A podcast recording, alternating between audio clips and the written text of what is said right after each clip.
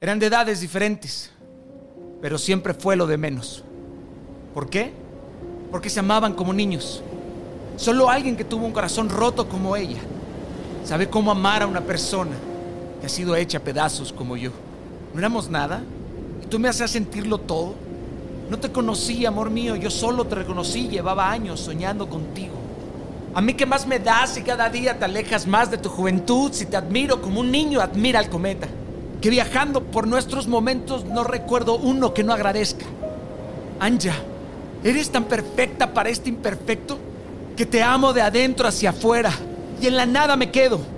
Me quedo sin nada por dártelo todo. Eres el alba y la noche. Atesoro tus labios, tus cariños y en cada abrazo me haces recordar para qué vivo y en cada caricia el por qué vivo.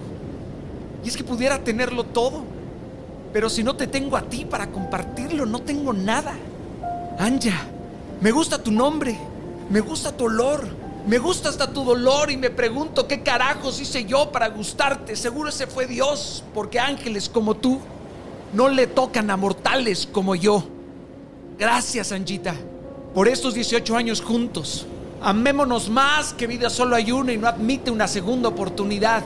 Mira, que la vida nos reproche muchas cosas, pero que jamás nos reproche que no dimos lo mejor en nuestro matrimonio. Te amo.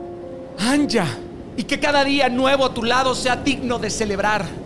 Queridos, si tu pareja no te empuja, no te motiva, no te ayuda, no te exige a ser mejor, tienes que pensar hoy muy bien dos veces de quién te vas a enamorar. El hombre jamás está completo sin una mujer. La mujer complementa muchas de las ineficiencias de un hombre, así como el hombre complementa algunas ineficiencias de la mujer. Aunque esto les parezca extremista y radical, carajo, existen áreas en nuestras vidas donde nos volvemos incompetentes si no estamos en pareja.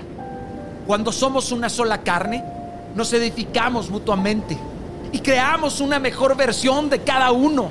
Esta versión recrea y consigue una versión única y amplificada, tan poderosa que puede hacerle frente a cualquier tempestad. Cuando estás amarrado a Dios, el amor no es una emoción, no es un sentimiento, es una decisión de todos los días, es un pacto eterno, es mucho más que un simple concepto el amor. No se trata de ganar, sino de perder el ego.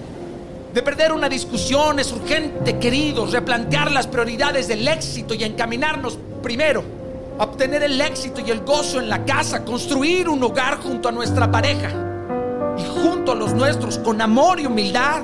Todo lo que ven en este video es exhortarles a los jóvenes y adultos, invitar a Dios a que forme parte completa e integral de su relación. En nuestro matrimonio, en nuestra unión de más de 18 años, les puedo decir que Dios nos ha salvado tantas veces que al parecer lo nuestro se ha vuelto inmortal, lo nuestro. Siempre ha estado amarrado a Él.